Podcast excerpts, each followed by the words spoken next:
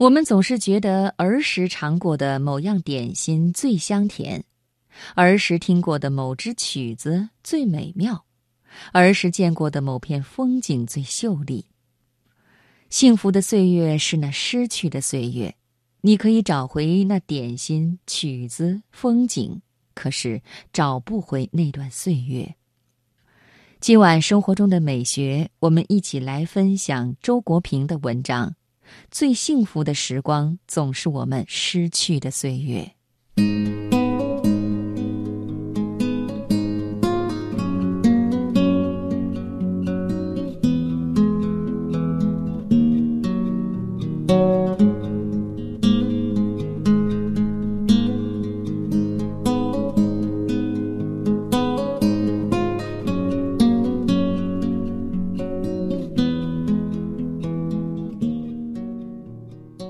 上大学时，常常我在灯下聚精会神读书，灯突然灭了。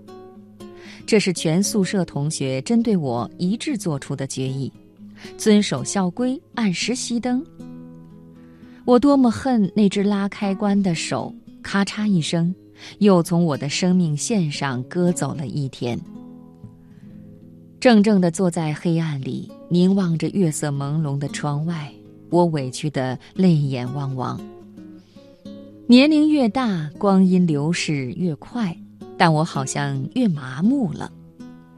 一天又一天，日子无声无息的消失，就像水滴消失于大海。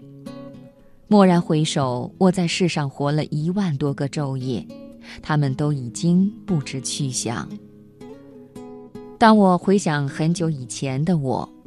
譬如说，回想大学宿舍里那个泪眼汪汪的我的时候，在我眼前出现的总是一个孤儿的影子。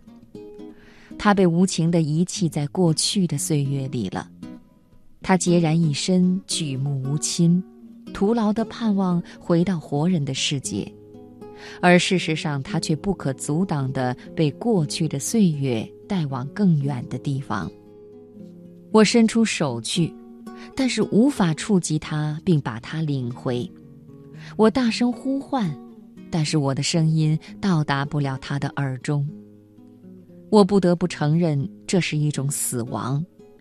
从前的我已经成为一个死者，我对他的怀念与对一个死者的怀念有着相同的性质。自古以来，不知多少人问过：时间是什么？它在哪里？人们在时间中追问和苦思，得不到回答，又被时间永远的带走了。时间在哪里？被时间带走的人在哪里？为了度量时间，我们的祖先发明了日历，于是人类有历史，个人有年龄。年龄代表一个人从出生到现在所拥有的时间，真的拥有吗？他们在哪里？总是这样，因为失去童年，我们才知道自己长大；因为失去岁月，我们才知道自己活着；因为失去，我们才知道时间。我们把已经失去的称作过去，尚未得到的称作未来，停留在手上的称作现在。但时间何尝停留？现在转瞬成为过去，我们究竟有什么？多少个深夜，我守在灯下，不甘心一天就此结束。然而，即使我通宵不眠，一天还是结束了。我们没有任何办法能留住时间。我们永远不能占有时间，时间却掌握着我们的命运。在他宽大无边的手掌里，我们短暂的一生同时呈现，无所谓过去、现在、未来，我们的生和死、幸福和灾祸早已记录在案。可是，既然过去不复存在，现在稍纵即逝，未来尚不存在，世上真有时间吗？这个操世间一切生灵生杀之权的隐身者究竟是谁？许多年以后，我回到我出生的那个城市，一位小学同学陪伴我穿过面貌依旧的老街。他突然指着坐在街沿屋门口的一个丑女人，悄悄告诉我：“她就是我们班的同学某某某啊。”我赶紧转过脸去，不敢相信我昔日心目中的偶像竟是这般模样。我的心中保存着许多美丽的面影，然而一旦邂逅重逢，没有不立即破灭的。当我坐在电影院里看电影时，我明明知道人类的彩色摄影技术已经有了非凡的长进。但我还是找不回像幼时看的幻灯片那么鲜亮的色彩了。失去的岁月便如同那些幻灯片一样，在记忆中闪烁着永远不可企及的幸福的光华。每次回母校，我都要久久徘徊在我过去住的那间宿舍的窗外，窗前仍是那株木槿。隔了这么多年，既没有死去，也没有长大。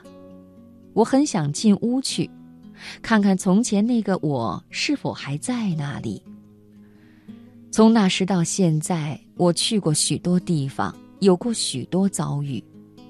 可是这一切会不会是幻觉呢？也许，我仍然是那个我；也许根本没有时间。只有许多个我同时存在，说不定会在哪里突然相遇。但我终于没有进屋，因为我知道我的宿舍已被陌生人占据，他们会把我看作入侵者，尽管在我眼中，他们才是我的神圣的青春岁月的入侵者。在回忆的引导下，我们寻访旧友，重游故地，企图找回当年的感觉。然而徒劳，我们终于怅然发现，与时光一起消逝的，不仅是我们的童年和青春，而且是由当年的人、树木、房屋、街道、天空所组成的一个完整的世界。其中也包括我们当年的爱和忧愁、感觉和心情，我们当年的整个心灵世界。可是我仍然不相信时间带走了一切，逝去的年华，我们最珍贵的童年和青春岁月，我们必定以某种方式把它们保存在一个安全的地方了。我们遗忘了藏宝的地点。但必定有那么一个地方，否则我们不会这样苦苦的追寻。或者说，有一件心灵的密室，其中藏着我们过去的全部珍宝，只是我们竭尽全力也回想不起开锁的密码了。然而，可能会有一种偶然，我们漫不经心地碰对了这密码，于是，密室开启。我们重新置身于从前的岁月。当普鲁斯特的主人公口含一块泡过茶水的小马德莱纳点心，突然感觉到一种奇特的快感和震颤的时候，便是碰对了密码。一种当下的感觉，也是一种滋味，一阵气息，一个旋律，石板上的一片时光。与早已遗忘的那个感觉巧合，因而混合进了和这感觉连结在一起的昔日的心境，于是昔日的生活情景便从这心境中涌现出来。